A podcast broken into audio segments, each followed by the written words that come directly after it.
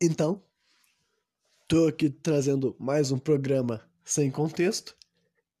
E hoje, em primeiro lugar, não será a segunda parte do programa sobre a banda Lorde, que eu comecei sexta-feira. Eu vou terminar na próxima sexta-feira, então, o programa de hoje. E o programa de quarta-feira serão sobre outras coisas, porque eu queria aumentar, né, o grau de sem contextualidade desse programa. E tá frio pra caralho, mas hoje eu vou entrar num assunto que já prepara o terreno para as coisas que eu vou estar tá desenvolvendo na sexta-feira, e é um assunto que eu sei que vai render bastante, porque vai me aprofundar e vou destrinchar bem e pode ter certeza que é um programa que quem estiver ouvindo aqui deve conferir até o final, porque é um assunto que todo mundo Todo mundo que tá me escutando com certeza já ouviu falar, já deve ter tido alguma opinião, e eu também já ouvi falar, e eu tenho a minha opinião que eu elaborei ao longo dos anos, porque é um assunto que nunca sai de moda, entendeu? E todo mundo aqui deve ter a sua opinião, deve concordar, discordar, mas né? Então fica para acompanhar a minha até final, que hoje o papo vai ser sobre o quê? Sobre a cultura do cancelamento, né? Em inglês é cancel culture, sabe? Cancel culture a cultura do cancelamento. Então, o que, que é essa merda, né? Mas vamos primeiro, primeiro falar falando especificamente de um ponto de vista uh, artístico, sabe? Só de como que é o lance da cultura quando a gente está falando de obras de ficção, sabe? Quando sai da cultura do cancelamento para isso, para trazer para outros tipos de polêmica que envolvem posicionamentos referentes à sociedade, por exemplo, eu não sei se eu vou falar também nesse episódio, porque são duas coisas que são que se interligam, mas né, para conseguir deixar mais claro cada das coisas que eu vou estar tá falando e para não ter que ficar especificando ao longo desse programa, saibam então, né, tudo que eu tô falando aqui nesse primeiro momento e tal, é sobre o que, que eu acho das pessoas cancelarem obras de ficção, entendeu? Perseguirem uma obra ou algo desse tipo, sabe? Querer que a obra seja escrachada, eliminada, ou simplesmente só fica enchendo o saco tá ligado? Vamos falar sobre a cultura do cancelamento, né? Então, uh, a cultura do cancelamento é aquela coisa de que as pessoas querem pegar e querem, né, fazer todas essas coisas que eu acabei de listar com uma obra que por algum motivo não tá dentro dos padrões do que aquela pessoa tem ali de politicamente correto ou de valores morais e tudo mais. E muitas vezes isso tem a ver mais com quem fez a obra do que o conteúdo dela, né? Para ser bem honesto, sabe? Eu vejo mais as pessoas perseguirem as obras de acordo com quem é que criou, quem é que escreveu, quem é que compôs, do que o conteúdo mesmo daquilo ali. Mas, né, meio que respinga em todo mundo. Então, né, por que que eu, qual é a minha opinião sobre se é certo, se é errado, que é tosco, que não é? A minha opinião como uma, um artista, né, no caso que eu escrevo livros, mas aí falando para todas as artes de modo geral, eu acho a cultura do cancelamento uma porcaria, sabe? Um bagulho estúpido. E eu vou explicar bem por quê. Em primeiro lugar, porque é uma coisa simplesmente, sabe? Hipócrita, sabe? Vamos elaborar todos os pontos. Por que é hipócrita tu querer ficar com essa tua lógica de cancelamento? O que eu tô falando aqui é o seguinte: olha, tu não precisa gostar de absolutamente nada, assim como eu não gosto de várias coisas e eu reclamo de várias coisas quando se trata de obras de ficção, sabe? Música, filmes, séries, livros, entendeu? Coisas desse tipo. Não é sobre gostar de tudo. Várias coisas eu não gosto, várias coisas eu falo mal, várias coisas eu critico. Só que agora, esse movimento de tu querer que, que outras pessoas não, não, não assistam, ou também de querer culpar o pessoal que consome alguma obra, fala, ah, tu tá consumindo essa obra que foi feita por fulano de tal, porque tu concorda com essa pessoa sobre isso sobre aquilo, que, eu, que tu compactua com as opiniões dessa pessoa sobre isso, entendeu? Sobre os valores morais, sabe? E daí, para ser mais claro, a gente vai ter que entrar em assuntos específicos, sabe? A gente vai ter que falar sobre questões assim, como machismo, sobre racismo, sabe? Então, nós temos que começar com uma realização simples e fácil, sabe? Hoje em dia a gente já tem Sabe, falar de racismo já é uma coisa super cheia de poréns, de ifs and maybes, né? Mas então eu vou ter que, para não ter que ficar explicando tudo, absolutamente tudo, vou ter que assumir que quem tá me ouvindo já tem uma certa noção do que, que vai estar tá sendo falado previamente, né? Não sou professor de ninguém que não, não, não tem noção do que eu vou falar, vai estudar. Então, né? Mas continuando. So, hoje em dia a gente já tem uma presença sobre esse tipo de comportamento na sociedade, mas quando a gente volta mais para trás, e principalmente num período específico da história recente da humanidade, entendeu? Que é sabe, entre 1950, eu vou dar números inteiros para ficar mais fácil, entendeu? Entre 1950, mais ou menos, sabe, e uns 300, 400 anos atrás foi o maior grau, assim, de racismo conhecido no mundo moderno, sabe? Por causa que era o tipo de sociedade que vivia. Então, basicamente é o seguinte, tudo que tu conhece de obras, de livros, de filmes, filmes que é o que menos tem, né, por questões, né, que é o cinema, né, a sétima arte, só foi ser criada e popularizada no século passado. Então não vai ver filmes. Tu vai conseguir ver filmes do final do século XIX, mas é isso que tu vai achar de. de né? E não era nem longa-metragem, até onde eu sei. É sem som. mas agora livros, entendeu? se tu vai pensar assim, ah, fulano, racista, fulano, e quando eu falo racista, é claro, falando racista nem mesmo o claro racista, não é, sabe, os falsos racismos, gente que é acusada de racismo por causa de uma opinião, de um posicionamento, gente que realmente enxergava pessoas uh, negras como diferente dele por causa da cor da pele, entendeu? A moral da história é que a grande maioria das pessoas que viveram no mundo, entendeu, e eram brancas, e elas eram europeias, sabe, ou descendentes de europeus e viviam no, no Brasil, nos Estados Unidos naquela época, ou pior ainda, lá na Europa, provavelmente eram pessoas racistas sim, tá ligado? Mas, sabe, isso daí é, é fato histórico, entendeu? Agora tu vai deixar de saber que existe questão, ele vai deixar de estudar ou vai deixar de ouvir algo que foi feito, foi criado, foi pintado em todo esse período da história, porque a pessoa que fez era racista, entendeu? Tipo assim, cara, ela era, fazia parte lá da vida que ela tinha, a sociedade que ela tinha. Não, concordo, não acho certo, mas, sabe, o cara já tá morto. não sou eu que tava aqui fazendo as regras do mundo, mas é uma realidade, entendeu? Então, por isso que quando tu tem esse tipo de noção Sabe? A mesma coisa com machismo, então, por exemplo, várias mulheres querem boicotar obras hoje em dia, por exemplo, falando que fulano é machista. Cara, se tu vai deixar de ouvir alguma coisa, porque o artista que fez era machista, então tu vai ter que parar de ouvir muita coisa, muita música, entendeu? Várias bandas aí famosas, vários caras que tu ouve a música dele, ele era, provavelmente ele era machista, entendeu? Provavelmente ele era escroto, provavelmente ele já agrediu mulheres, entendeu? Várias coisas que, cara, que eu não concordo, que eu não fiz, espero nunca fazer na minha vida, entendeu? Que eu não compacto tu, mas que tem que ser realista de saber o que aconteceu, tá ligado? Tem que saber de acontecer, que saber que aconteceu que praticamente tudo que tu viu que foi criado por um homem. E não, que nem eu falei, assim como racismo, não que ainda não tenha, não que ainda não tenha homens machistas hoje em dia, sabe? Só que hoje em dia eu imagino que seja provavelmente, sabe, o momento da história que tem menos ou menos violentamente, menos agressivamente o racismo não porque hoje em dia seja perfeito, porque não é, mas porque antigamente era ainda mais acentuado por questões bem óbvias, né?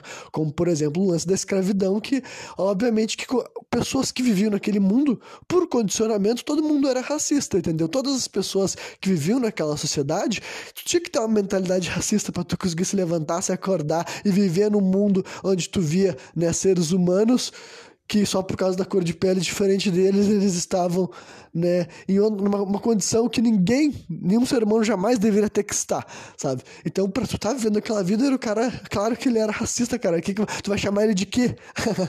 que, que palavra que tu vai inventar para definir esse ser humano? Era racista, tá ligado? É a mesma coisa com o machismo. A maioria desses, a maioria não, todos, cara, todos esses escritores famosos que viveram uma porrada de tempo atrás.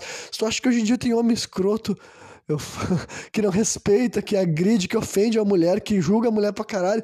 Que tipo de mentalidade tu acha que tinha um homem branco que viveu há 80 anos atrás, há 100 anos atrás, há 150 anos atrás? Tu acha que ele olhava as mulheres como equivalentes, entendeu?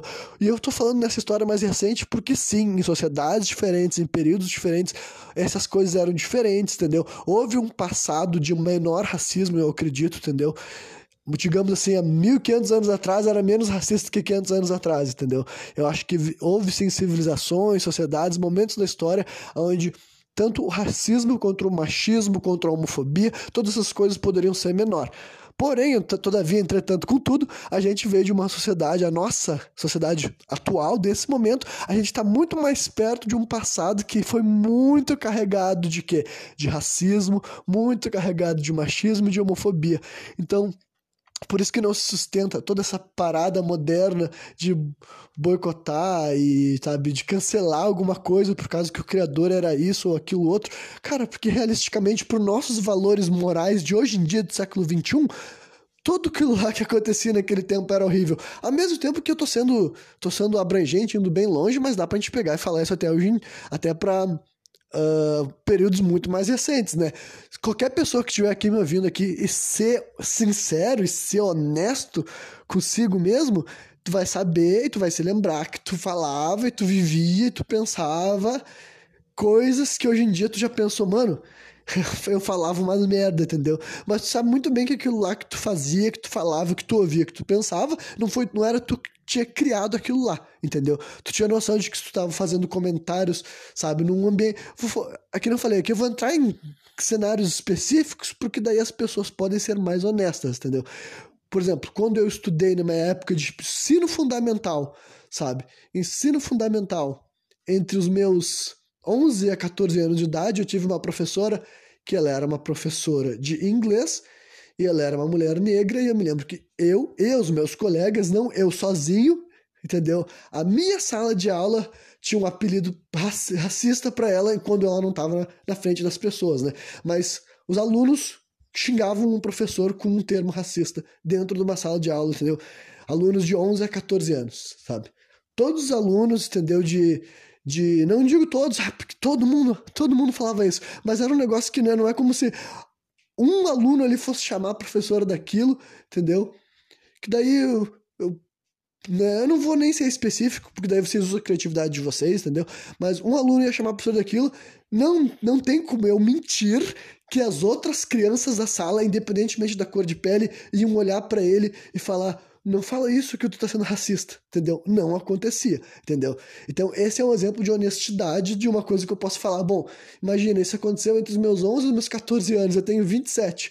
E hoje em dia, se acontece ainda numa sala de aula, ele não sei. Só as crianças que estão dentro de uma sala de aula hoje em dia, para ser honesto, também falar sobre isso entendeu? Mas a questão de que isso acontecia dentro da minha sala de aula e eu sabia também que não era um negócio tipo assim, nossa, eu nunca ouvi falar disso, entendeu? Eu nunca ouvi falar sobre essas coisas, ninguém nunca tinha falado dessas coisas. Assim, então eu entendo que isso daí, bom, era era um reflexo do que era a nossa sociedade, entendeu? Se eu tava falando, as crianças na minha volta estavam falando, ninguém problematizava, sabe? Claro que ao mesmo tempo que isso daí é o quê? Isso daí é a vida real, entendeu? A realidade nua e crua sabe? Não a ficção, mas obviamente que na ficção hoje em dia esse tipo de coisa nem tem como ser retratada, sabe? Uh, pelo menos não de uma maneira realista assim tal, porque, né, é, tem a ver com todo esse lance de cancelamento, né? Seria cancelado esse tipo de retratação. E também não tem nada a ver de eu achar que, eu tô, que a mente era certo, né? A nossa criança, a garotada ali tava agindo de maneira errada. Mas, né, eu não vou julgar as crianças, né? Eu sendo uma delas também, mas eu não vou olhar para trás e dizer, nossa, essas crianças eram um bando de racistas. Não, não é isso que eu acho, entendeu? O que eu acho é que a sociedade brasileira tinha uma cultura racista, ainda tem, na minha opinião, ainda persiste tendo uma cultura racista, né? Mas eu sei que naquele tempo era ainda muito mais forte, sabe? Quer dizer, ainda mais forte não, mas eu quero dizer que era ainda mais comum. Não sei se hoje em dia é tão, sabe, as pessoas se sentem tão livres assim já. Então, para ver como uma janela de que eu tinha dos meus 14 anos para os meus 27. Olha como nossa mentalidade já mudou. Olha como muita gente hoje em dia faz de quer cancelar as pessoas por coisas que eles mesmos fizeram há não muito tempo atrás, entendeu? Há não muito tempo atrás as pessoas faziam esse tipo de coisa. Porque eu fazia, entendeu? E eu não faço mais hoje em dia, sabe? Eu não faria e eu não incentivaria outras pessoas a fazer, sabe? Uh, como rolava naquele tempo no meu colégio. Assim como pensamentos homofóbicos que eu tive durante a minha juventude, durante a minha adolescência, entendeu? Eu me lembro momentos que eu parei de usar esses pensamentos, parei de usar esses termos, mas eu também me lembro que era uma questão da sociedade inteira. Eu lembro assim, ah, fui eu que me acordei, eu que me levantei e, me, e decidi que bicha ia ser ofensa durante meu tempo de colégio. Não, mas eu vivi numa sociedade onde isso era ofensa, onde todas várias questões de masculinidade frágil, entendeu? Várias perseguições, várias ofensas, várias coisas que as pessoas faziam relacionadas a isso, fazia com que no, no subconsciente coletivo da juventude da minha época ali, entendeu? Na época que eu era criança e adolescente, usavam isso é, muito como ofensa. Se hoje em dia mudou, se hoje em dia tu entrar numa escola pública e tu não vai ver crianças se xingando de bicha, de viado, de coisa desse tipo, eu não sei, tá ligado? Eu não tô lá dentro para ver. Mas no meu tempo, sendo honesto, entendeu? Acontecia. Eu não concordo, mas né, eu não culpo também, eu não me julgo como uma criança daquela época, porque eu sou capaz de entender. Bom, se, é, eu, se era assim que as coisas aconteciam, Sabe? Só porque essa era a sociedade que eu tava no meio, eu tava inserido naquilo lá, vivendo nesse mundo que eu considero errado, que eu considero selvagem, mas eu fazia parte dele, entendeu? Ainda faço, né? Só que naquela época eu tava ainda muito mais. A minha perspectiva era muito mais limitada, né? Eu ainda não tinha noção de várias coisas que eu fui tendo ao longo da minha formação, ao longo da minha vida adulta e tudo mais. É. Como eu falei, estou indo longe, estou discorrendo bastante para conseguir elaborar bem os pontos, né?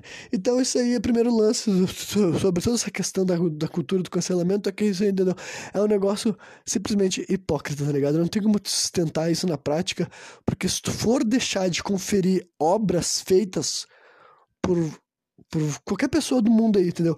Por critérios morais, sabe, de éticos, tu não vai consumir a obra de ninguém. Porque até onde eu sei, todo mundo nesse planeta que viveu e vai voltar a viver vai ter, vai ter feito, falado, pensado, vivido, passado por situações né, que são consideradas condenáveis. Eu acho que isso é a natureza. Eu acredito que deve ser um número sabe, muito, muito, muito pequeno de seres humanos que vão andar nesse planeta aqui e vão poder dizer que não, estou indo embora e ninguém aqui tem nada para apontar para mim porque eu não cometi erros, sabe? Então por isso que, olha, é um buraco muito mais embaixo, né? Tu não tem como ser, na minha opinião, não tem como ser tão severo assim, boicotar por qualquer erro que tenha sido, entendeu? E daí, aí vai falar, ah, não, mas qualquer erro, sim, qualquer erro. Pra mim é assim, entendeu? Por quê? Porque eu tenho uma separação muito clara do artista e da obra, entendeu? Para mim, um trabalho artístico, seja lá qual que ele for, eu nunca tô olhando para ele e pensando quem foi que fez, sabe? Não é por isso. Não, não é, não é assim que eu enxergo e não, é, não acho nem que tenha que ser enxergado dessa forma, entendeu? Então, é um negócio que para mim realmente não há nada que eu acho que justifique eu querer. Uma coisa é tu não querer assistir. Ah, eu não sei quem é o cara e eu não quero assistir, tá ligado? Eu não quero saber o que, que é, tá ligado? Eu não quero, porque eu não vou com a cara da pessoa, eu não simpatizo. Não, tranquilo, mas agora tu quer dizer, condenar uh, a, a, existência da obra, ou pior ainda, condenar quem assiste, quem, lo, quem ouve, quem lê algum negócio, entendeu? Porque até onde eu sei, um monte das pessoas que eu tô que eu tô seguindo o trabalho deles, eu não sei o que, que eles fazem na vida privada deles, eu não fico pesquisando, eu não tenho a menor ideia, sabe? E mesmo que eu pesquisasse, muitas das coisas que acontecem ninguém fica sabendo, né? Se ficasse sabendo, poderia ser considerado um crime, por exemplo. Então, até onde eu sei, várias das pessoas que eu sigo podem ser literalmente criminosas, mas, né, eu não sou juiz, eu não tô pensando nisso, eu não vou conferir assim, ah, vou ver a obra desse cara que eu admiro muito, entendeu? Justamente porque se eu entrar nessa pira, se eu tivesse que julgar, se eu, Renan Cardoso Penteado, fosse obrigado a julgar a conduta de todos os, os artistas e as obras que eu admiro, provavelmente eu condenaria eles sim, mas eu não tô aqui para ser juiz, né? Não é isso que as pessoas falam, não é isso que pelo menos que a sociedade vende, não é isso que as pessoas gostam de falar assim, eu não tô julgando ninguém, mas eu vejo todo mundo julgando os outros, tá ligado? Então, tipo, né? Não é só, ah, tu concorda com tudo que esse cara fez? Não, cara, eu não concordo com um monte de coisa que esse cara fez, mas, né, eu não tô aqui para ser amigo dele, eu nunca vou andar com ele no recreio. Eu tô conferindo uma obra, um trabalho artístico que eu tô vendo se tá me agradando ou não. Eu tô vendo se tem alguma coisa ali que me entretém, que me diverte, que é bom de ouvir, bom de assistir, sei lá. O que que isso aqui, sabe, se tem alguma coisa interessante aqui para mim, não tem nada a ver com, sabe, quem esse cara é no dia a dia, porque eu nunca vou conviver com esse cara, né? E daí outra questão, daí entra nessa questão que para mim como eu sou um cara que trabalha com isso também, e mesmo, além de trabalhar, eu observo outras pessoas, não só as que trabalham, mas gente de várias áreas do mundo, e tem uma verdade que eu acredito. Daí se liga com o assunto que eu falei. Ah, não me lembro de quantos programas atrás eu falei, não vou poder mencionar. Mas é, se liga aquele assunto de dom versus esforço. Para quem não sabe, eu acredito em dom, eu acredito em talento, eu acredito né, em aptidões naturais. E é mais uma coisa que eu acredito, além de acreditar em dom, além de acreditar em talento, eu acredito que o quê? Que o talento não escolhe caráter, tá ligado? Essa para mim é a verdade mais nua e crua da vida, né? Que é observável se vocês, qualquer ser humano que se sujeitar a pesquisar sobre todas as áreas da sociedade, sabe, vai ver tudo que tem no mundo, entendeu? Vai ver grandes invenções, vai ver grandes atletas, vai ver grandes obras artísticas, vai ver isso daí e depois pesquisa, vê quem são essas pessoas que chegaram até esses lugares, conquistaram essas coisas, tiveram esses desempenhos excelentes. E a minha opinião é essa, entendeu? O dom, o talento, essa capacidade, sabe? Chegar longe nas coisas, isso daí não tem nada a ver com caráter. E essa é a realidade, sabe? Uma, uma realidade pragmática da existência. Não é questão de tu aceitar ou não, entendeu? A pessoa pode ser assim, um amor de pessoa, querida, sabe? Ela tem várias habilidades sociais que ela desenvolveu para viver em sociedade e ser uma pessoa agradável e não ofender ninguém. E ela sabe todos os termos para utilizar para ninguém se sentir mal perto dela. E tu vai se divertir, tu vai se dar muito bem com essa pessoa e vai ser muito agradável. Só que nada disso tem a ver com competência. Sabe? Nada disso tem a ver com essa pessoa vai ser excelente no que ela faz. Bem como que é o contrário, entendeu? O cara pode ser um cuzão, e quando eu digo cuzão, aí eu tô sendo usando o eufemismo, tá ligado? Quando eu digo cuzão, eu quero dizer que o cara pode ser um criminoso, ele pode ser uma pessoa corrupta, terrível, ele pode ser um ser humano assim, sabe, um diabo andando na terra.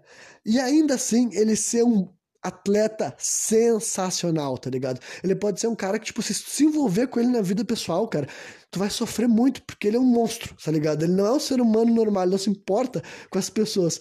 Porém, né, desde que ele não cometa crimes, ou se ele, se ele cometer ele não for pego, né? Porque como é que vai julgar aquilo que ninguém tem provas ou ninguém pode mostrar que aconteceu, né? E o cara ainda ser um atleta de altíssimo nível, ou ele ser um músico excelente, um artista excelente. E, né, e é isso que tu vê, por isso que várias vezes tu descobre que gente de grandíssimo talento era um grandíssimo cuzão, sabe? E não todos, não é um, mas é. Eu nunca, eu nunca tenho aquele sofrimento que eu vejo muita gente sofrendo quando descobre alguma coisa sobre um artista, sabe? Porque eu sei que eu não vou cancelar. Por começar, se eu gosto do trabalho do cara, eu não vou cancelar, independentemente do cruzão que ele foi. Posso condenar o que ele tenha feito, com certeza vou condenar, mas né, eu não tô aqui para fazer isso. Até onde eu sei, eu não sou juiz, eu não sou polícia, né? Então, o que, que, eu, que, que eu tenho para dizer sobre isso, entendeu? Eu não.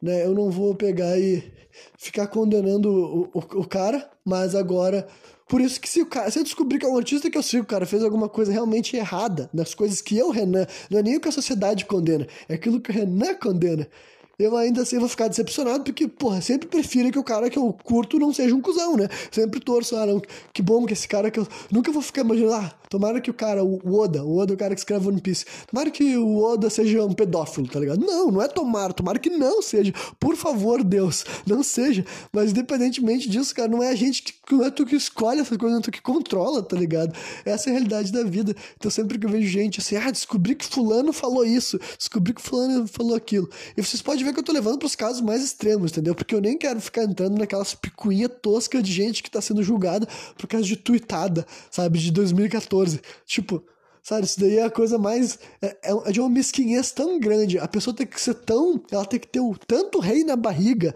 para achar que ela tem essa moral toda, sabe? E eu já faz tanto tempo que eu olho para dentro de mim, que eu olho pros meus erros, que eu, que eu olho pros meus defeitos, que para mim isso daí realmente, cara, olha é o tipo de coisa assim que eu tô.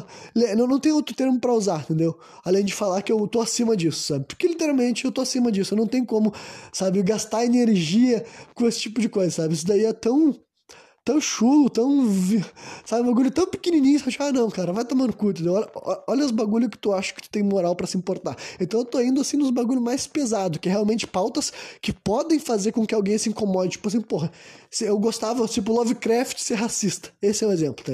Nessas paradas que eu tô falando. Lovecraft, pra quem não sabe, é o cara lá que fez. Ele é considerado assim um cara muito importante do, da literatura de horror, por causa que ele criou um nicho do horror chamado. Criou não, né? Ele popularizou. Ele não criou, muito importante isso. Mas ele popularizou o termo de. Um, um termo que foi conhecido por horror cósmico, sabe? Que, pra quem não sabe, é aquele negócio chamado de Cthulhu, que eu acabei de inventar uma pronúncia, porque não tem como pronunciar Cthulhu, né? Então chamado de Cthulhu, e essas entidades aí de outras dimensões, sabe, de outros universos, o terror sombrio, sabe, psicológico, sabe, entidades louconas assim tal. Ele criou esse conceito que emplacou demais na, na cultura pop, tanto é que, tipo, é uma obra totalmente ficção, claro que com certeza ele pode ter tirado inspiração, referências de coisas baseadas na realidade e tal, mas eu quero te dizer que é uma obra que 100% foi escrita por um ser humano sem ser alegado ser nada além de uma obra de ficção, mas que né, ele conseguiu conquistar um espaço na cultura pop. E ele conquistou por quê? Sei lá, não fui eu que fiz, entendeu? Não sou eu que fiz ele chegar nesse ponto.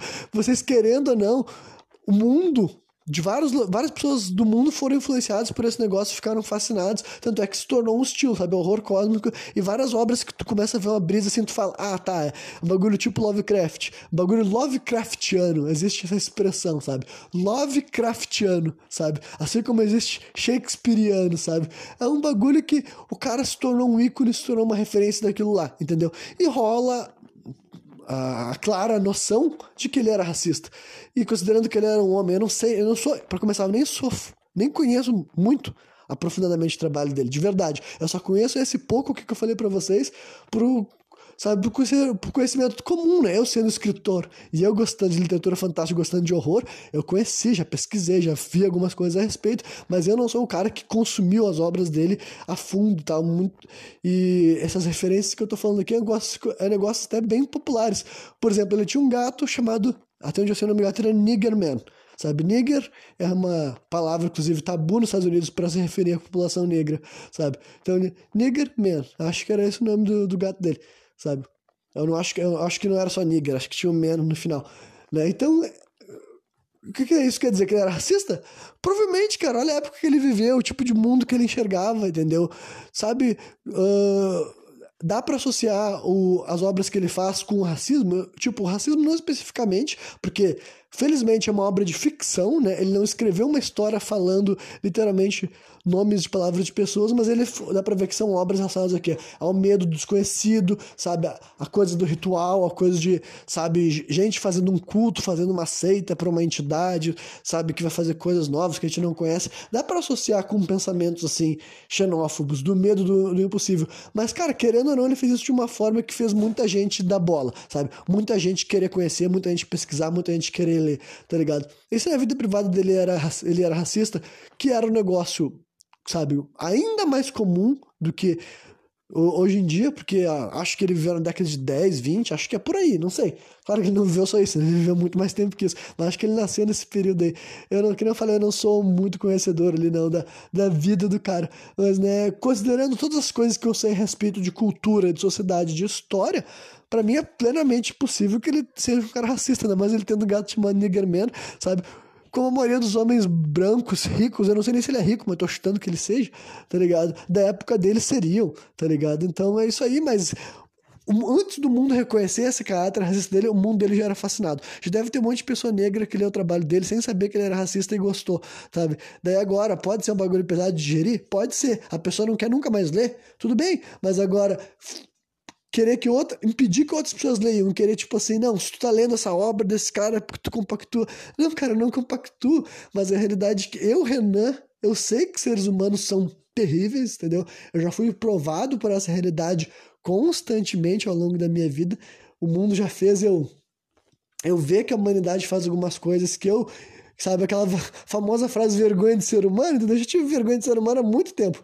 Então, como eu já passei por isso, eu já amadureci ao longo disso, entendeu? Eu já não tenho mais como alguém. Tu sempre vai ficar decepcionado, tá ligado? Eu sempre vou ficar decepcionado se alguém que tu ama fazer algum bagulho, né? Que tu discorda, que tu acha, bah, mano, isso daí foi vacilo, isso daí foi. Sabe, um bagulho escroto, viajou, tu patifou, cara. Patifou feio, tá ligado? Esse tipo de coisa. Tem sempre é decepcionante quando alguém que tu, que tu gosta, que tu admira, seja alguém que tu conhece na vida privada ou um artista, ninguém quer. Mas, né, eu sei que pode acontecer porque eu já decepcionei os outros, todo mundo que eu amo já me decepcionou também, então, sabe, eu vou acreditar que um artista que eu nunca vi de outro país que eu não tenho, eu nunca tive na frente dele, vou botar minha mão no fogo que esse cara não seja de um tremendo de um filho da puta. Eu não tenho como botar a mão no fogo, tá ligado? Então, para mim, por isso que toda essa volta gigantesca para dizer que, né, não faz sentido e é simplesmente hipócrita, tá ligado? Esse lance do cancelamento. Eu tenho certeza absoluta que muita gente que tem uma lista extensa de ah, eu cancelei fulano e Beltrano. Ah, eu não ouço esse cara porque ele é machista. Ela fala assim. Tenho certeza absoluta que tem algum outro músico ali no meio da setlist dela que é machista, tá ligado? Tenho certeza absoluta. Daí, pra não ter aquela coisa assim, de passar pano pra um, passar pano pra outro, cara, eu não passo pano pra nenhum. Mas eu não vou cancelar a obra do cara se eu gosto, entendeu? Eu não vou deixar de ouvir. Mas eu acho legítimo tu não conferir, cara. Isso daí eu acho super legítimo, assim como eu não confiro várias coisas. Inclusive no mundo capitalista, o boicote é a forma mais efetiva, sabe? De tu não participar. Só que é que tá, para finalizar, hoje eu nem falei de todas as outras coisas, do... para ver como esse lance de cancel culture dá para desenvolver. Na minha opinião, dá para falar muito sobre cultura do cancelamento, né? Eu nem sei. Mas eu ainda acho que talvez eu traga. O programa de quarta-feira também seja sobre isso e eu fale daí sobre a questão de como é Aí tu cancelar seres humanos, sabe? Aí não é cancelar artistas. Tu não quer só que a obra do cara não seja veiculada. Tu quer excluir o cara da cidade, tu quer segregar, tu quer acabar com a vida dele, sabe? Daí eu vou deixar isso daí pro, pro próximo programa, porque também tem muito pano para manga. Mas para concluir sobre esse, lo, esse negócio de porquê que, né, que eu não concordo, que eu nunca pactuo com lances de cultura de cancelamento e eu não deixo de consumir qualquer artista que eu conheça, independentemente da, dos defeitos que esse cara possa ter, entendeu? Para terminar, envelopar tudo isso, né, de por que, eu acho que é hipocrisia, de por que eu sei que não dá para botar a mão no fogo por nenhum ser humano, e que nem eu falei, né, que eu não acredito que uh, talento sabe? Seja algo que é para os justos, entendeu? Então, tipo assim, porra, se eu vou deixar de consumir tudo que foi feito por um pau no cu, eu vou perder muita coisa boa, sabe? Se eu sou um cara que, sabe, isso daí é mais forte ainda na questão atlética, tá ligado? Se tu vai deixar de contratar um cara, um atleta, porque ele é um pau no cu, mano, sabe? E. e é que eu falei, tem níveis e níveis. Tem pau no mais, mais maiores. Meu Deus, que horror. tem pau no maiores, tem erros mais terríveis, mais difíceis de digerir, assim como tem talentos diferentes, né? Por isso que aí a pessoa também tem que ser honesta. E a gente já viu isso acontecer também, sabe? Tem gente que é um altíssimo, se o cara é um grandíssimo atleta, ele pode ser mais pau no cu. Agora, se o cara é menos grande assim, entendeu? Aí eu sei que menos grande não existe, mas eu usei só pra, como um erro de propósito agora. Não foi um assassínio, assassínio da língua portuguesa né? Mas um cara que não é tão picão assim, ele tem que cuidar do tipo de coisa que ele pode fazer, né? Mas isso daí também acho que engloba no outro episódio. Mas, né, para envelopar só nessa questão aqui da ficção e concluir esse cenário, esse cenário, esse programa de por que que para mim, a cultura do cancelamento não se sustenta, é simplesmente uma, uma lógica, uma ideologia hipócrita que a pessoa vende para ela mesma e no final das contas ela acaba sempre sendo hipócrita, ela sempre tá cheia de coisas ali que contradizem exatamente tudo que ela falou, tá ligado? Ela tá abrindo várias exceções para várias pau no cus, porque sim, sabe? Ou porque ela não sabe, ela fala, ah, não vou pesquisar a respeito da vida desse cara, aí eu nunca vou saber que ele é um pau no cu, né? Ou dessa mulher também, tô dando esse exemplo, mas enfim o que eu concluo é que o pior de tudo, de todas as questões, é que a cultura do cancelamento, em questão de obra artística, não funciona, entendeu? A não ser que tu realmente consiga o boicote. Se tu conseguir um engajamento tão grande a ponto de que não role um projeto, aí tu conseguiu chegar onde tu quer. Mas a grande maioria dos burburinhos de cancelamento é só o quê? A pessoa falando mal, sabe? Ela compartilha algum bagulho falando que é um absurdo, que é um bagulho de mau gosto. Ai, ah, isso aqui, esse cara que fez, ele é um escroto, tu não pode namorar pra esse negócio, sabe? Todos esses negócios daí, a gente sabe que não adianta, porque qualquer pessoa que lida com marketing ou com arte porque o, a arte, infelizmente, precisa do marketing, né? Mas o artista sabe que é o seguinte: nada é mais fatal para ti do que a não reação. Essa é a realidade, entendeu? Isso é um bagulho que eu aprendi na luta livre, tá entendendo? Estão batendo palma ou se estão vaiando, isso é sensacional. E quando se fala da internet, é a mesma coisa. Se tem engajamento, se tem alcance, sabe? O cara que entra no lugar para dar o dislike e comentar, ele tá ajudando tanto quanto a outra pessoa em questões práticas, porque tá veiculando, tá fazendo negócio circular, entendeu? E isso daí é muito melhor do que ignorar. Então, realmente, essa é a coisa mais patética da cultura do cancelamento que pelo menos dá para se divertir às custas dos, desses mongóis que gostam de cancelar todo mundo troco de nada, porque no final das contas, entendeu? Uh, tu nem tá prejudicando, sabe? Tu tá ajudando. Tu tá ajudando a porra do negócio, sabe? Tu tá conseguindo fazer com que aquilo que tu queria que as pessoas não falassem a respeito, falassem mais, né? Então tem aquela velha frase que diz que não existe algo como uma publicidade ruim, entendeu? Porque a, a única publicidade ruim é não, não falar. As pessoas fazem de conta que não viram. Então esse realmente é o efeito, isso é o que eu pratico, entendeu? Eu boicoto muitas coisas, mas eu só boicoto, tá ligado? Se eu não gosto disso, se eu não quero falar daquilo, eu não falo daquilo. Olha que, olha que conceito revolucionário, tá ligado? Que sensacional. Assim como as coisas que eu critico, geralmente é coisas que eu gosto, tirando é, problemas da sociedade, eu não gosto deles.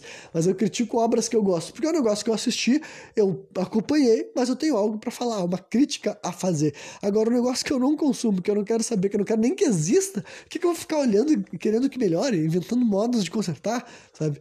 Então, é por causa de tudo isso que eu acho que a cultura do cancelamento é tosca, entendeu? Eu fui longe de desenvolver, mas acho que ficou um papo bem legal para as pessoas exercitar reflexões e pontos de vista diferentes, né? E também acho que eu fui um pouco mais profundo do que a maioria das pessoas ficam quando falam desse assunto. Esses barulhos estão ouvindo a minha gata, acho que não deve estar atrapalhando, pelo menos, né? Então, foi um pouco mais profundo, porque eu realmente resolvi pular umas duas etapas, sabe? Porque é um. Esse é um assunto que eu já tô. Eu já. Ref, ref, meu Deus, agora embananei porque eu não sabia o que eu ia falar. Embananei tá se tornando uma nova frase recorrente, né? Um vício de linguagem absurdo meu que tá se tornando evidente aqui.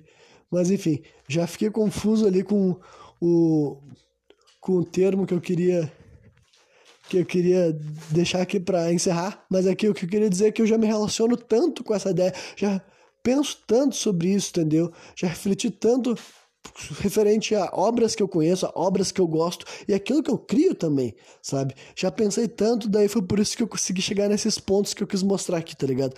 Que realmente para mim são pontos bem bem chave e bem claro de por que eu acho que não faz sentido nenhum essa cultura de cancelamento, tá ligado? E que eu tô bem. Eu acredito que eu estou com muita razão quando digo que é só um movimento, uma ideologia hipócrita, que as pessoas gostam de, sabe, se orgulhar, mas na prática não se sustenta porque simplesmente não é assim que as coisas funcionam, sabe? Tu não.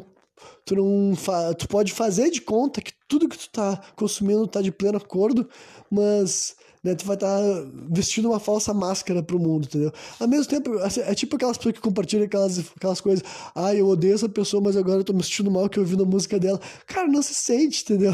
Não se sente. Eu não passo por isso justamente por causa disso. Até de todo mundo é filho da puta, todo mundo é um corno, tá ligado? E se o cara se provou que ele não é, meus parabéns, tá ligado? Meus parabéns por não ser um corno, tá ligado? Meus parabéns por não ser um filho da puta, por não ferrar com os outros, mas tipo, sabe? Se for, cara, eu já tava até contando com isso, já tava, já tava até esperando. Não tava torcendo, mas tava contando, né? Isso aí, já tô me, me enrolando aqui, de, perdendo tempo de vocês, né? Mas quarta-feira eu tô de volta, provavelmente trazendo outro programa sobre, sobre esse lance do cancelamento, daí trazendo pra esfera privada, daí não sei se vai estar tá melhor, se vai estar tá pior, mas, né? Ou talvez eu fale de outra coisa, porque, né? De quarta-feira a gente tá de volta trazendo mais um programa sem contexto.